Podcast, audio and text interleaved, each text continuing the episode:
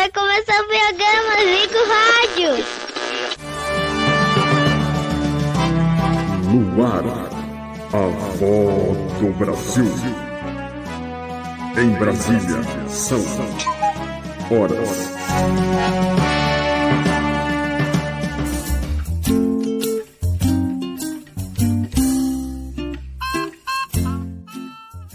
Olá, galera do Nostalgos, tudo bom com vocês? Comigo tá tudo jóia, supimpa, maravilha, tudo de bom, né?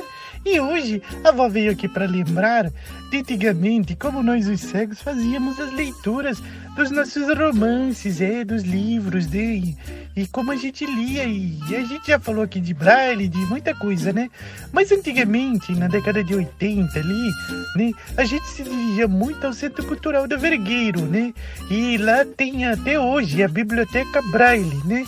E aí vocês a gente pedia, né? Pegava aqueles livros, que hoje, se for um livro aí de 200 páginas, dava aí um montão de volume, né? Então a gente pegava dois volumes, né?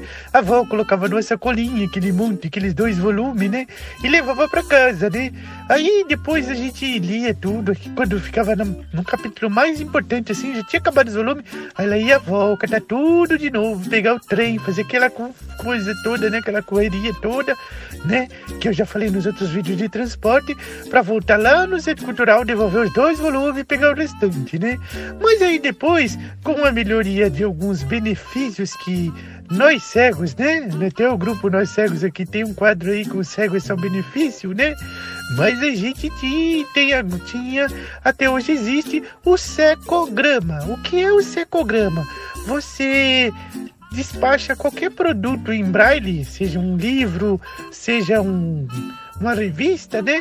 E você não paga para esse transporte nos correios daqui de São Paulo, né? No Brasil inteiro. Então a gente ligava no centro cultural e falava assim: ó, oh, eu quero tal livro. Aí eles colocavam numa caixa bem grande e mandavam via secograma, vinha para sua casa e aí você lia tudo, depois devolvia via secograma. Era uma batalha, né?